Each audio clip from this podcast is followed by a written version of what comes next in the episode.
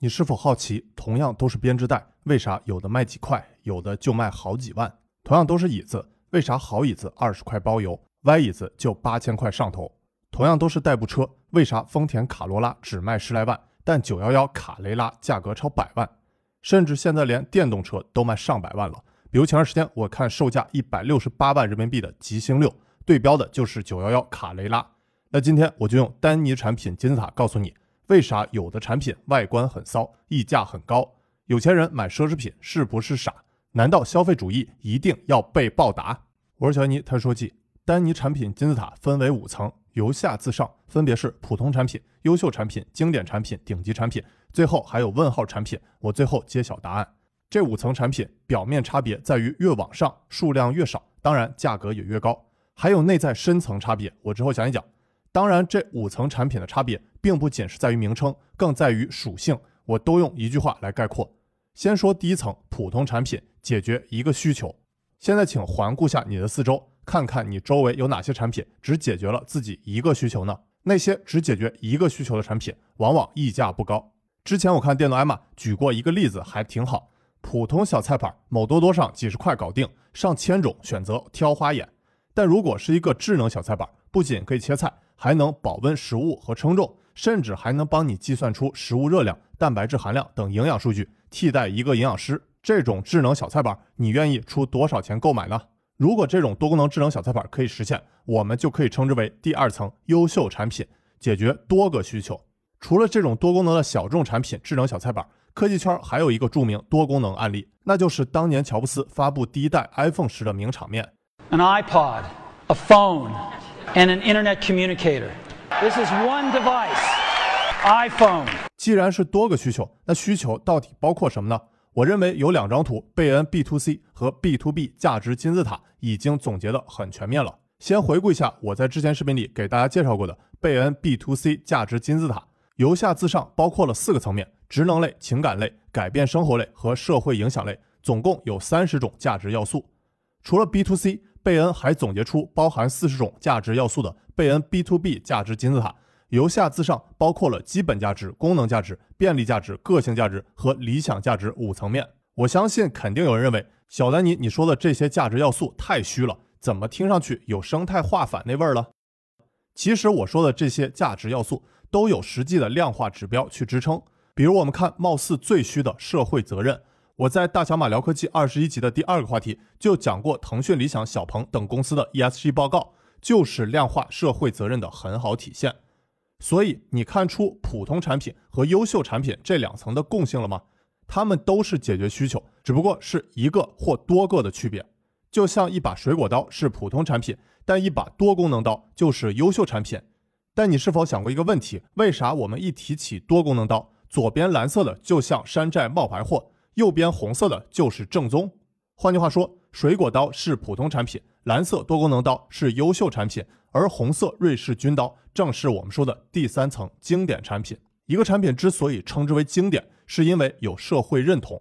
就像瑞士军刀之所以被称之为经典，既不是因为它有瑞士两字我们就崇洋媚外，也不是因为它如法拉利的红色就显得亮眼。而是因为瑞士军刀背后的战争故事。一八八四年，瑞士小伙 Carl Elsner 为自己国家陆军设计了多功能军刀，替代了传统的德国军刀，并以自己的母亲 Victoria 加不锈钢 Inox 合并命名为 Victorinox。所以，瑞士军刀代表了瑞士军队反战、高品质和纪念母亲等社会认同元素。那什么是顶级产品呢？第四层，顶级产品体现了自我认同。这一点和贝恩 B to C 价值金字塔的最高层自我超越类似，还有马斯洛层次需求理论的自我实现相对应。换句话说，当我拥有了这个产品，我心中的那个自己变成了什么样的人？就像我在一九九七年拥有了苹果电脑，我就是那个 Think Different 改变世界的人。当我拥有了保时捷九幺幺，我就是在致敬理想，实现儿时的梦想。燃油时代的经典顶级跑车，当然要数保时捷九幺幺。但我非常好奇，智能电动时代，谁可能成为下一个电动911呢？很多人会说是特斯拉 Roadster。我开过小特输入的一代 Roadster，说实话确实是经典，但还远远达不到911的水准。二代 Roadster 连 MKBHD 都吐槽过。2017年，马斯克说 Roadster 二代会在2020年量产交付，但现在据说至少要等到二零二四年了。除了 Roadster，前段时间我看吉星出了款 Polestar 六，挺有意思，既体现了经典产品社会认同，尤其是对开电动车追求环保的人。可以看出，吉星始终贯彻它的使命，坚持以极致设计与创新科技加速电动出行和社会可持续性发展。比如内饰采用高度可回收的单一材质，充分回收，无需大量能耗；车身采用一体成型的全铝材质，而且打上了分级铝材标签，方便精准回收。吉星还擅长解决多个需求，比如 Polestar 6不只是用相对较贵的三元锂电池堆料，而且创新性的加入 Spoke 模块。说白就是在车辆两侧防火墙边缘装配实心铝块，这样可以一举三得：一、有效降低正面碰撞中轮胎和其他部件对成员舱的入侵；二、极大减少了侧面碰撞车身的形变；三、阻止对电池组造成破坏。首发限量版 Polestar 6 L V Concept Edition 全球限量五百台，其中中国配额十台，售价一百六十八万人民币。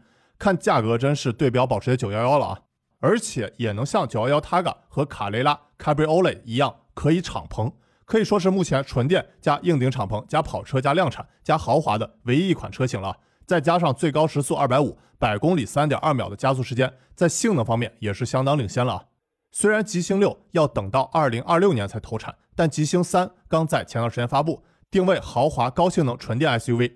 之后我去冲一把，在大小马节目里聊聊。讲完了丹尼产品金字塔的四层产品。你应该发现它们的内在深层差别，那就是从下到上，关注点从物化到人性，而且产品越往上越经得起时间的考验。这也是为什么很多设计大师会强调 timeless 永不过时的概念。最伟大的作品放在任何年代都有其独特韵味。哪怕我们用功利性的角度去看，下层产品一开始看上去价格很便宜，但随着时间的流逝，它的保值率也很低。而越往上层的产品和这个趋势则相反。价格很高的同时，保值率也很高，所以你看到的很多富豪在消费，其实他们是在投资。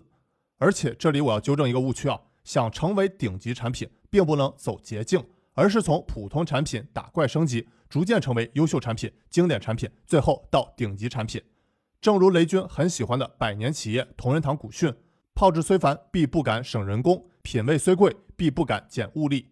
再比如保时捷之所以有现在的经典911。还是因为1938年，费迪南德·保时捷在斯图加特郊区祖文豪森一号车间打造出了普通的大众甲壳虫原型车，甚至还有一九四一年的保时捷82型军用越野车。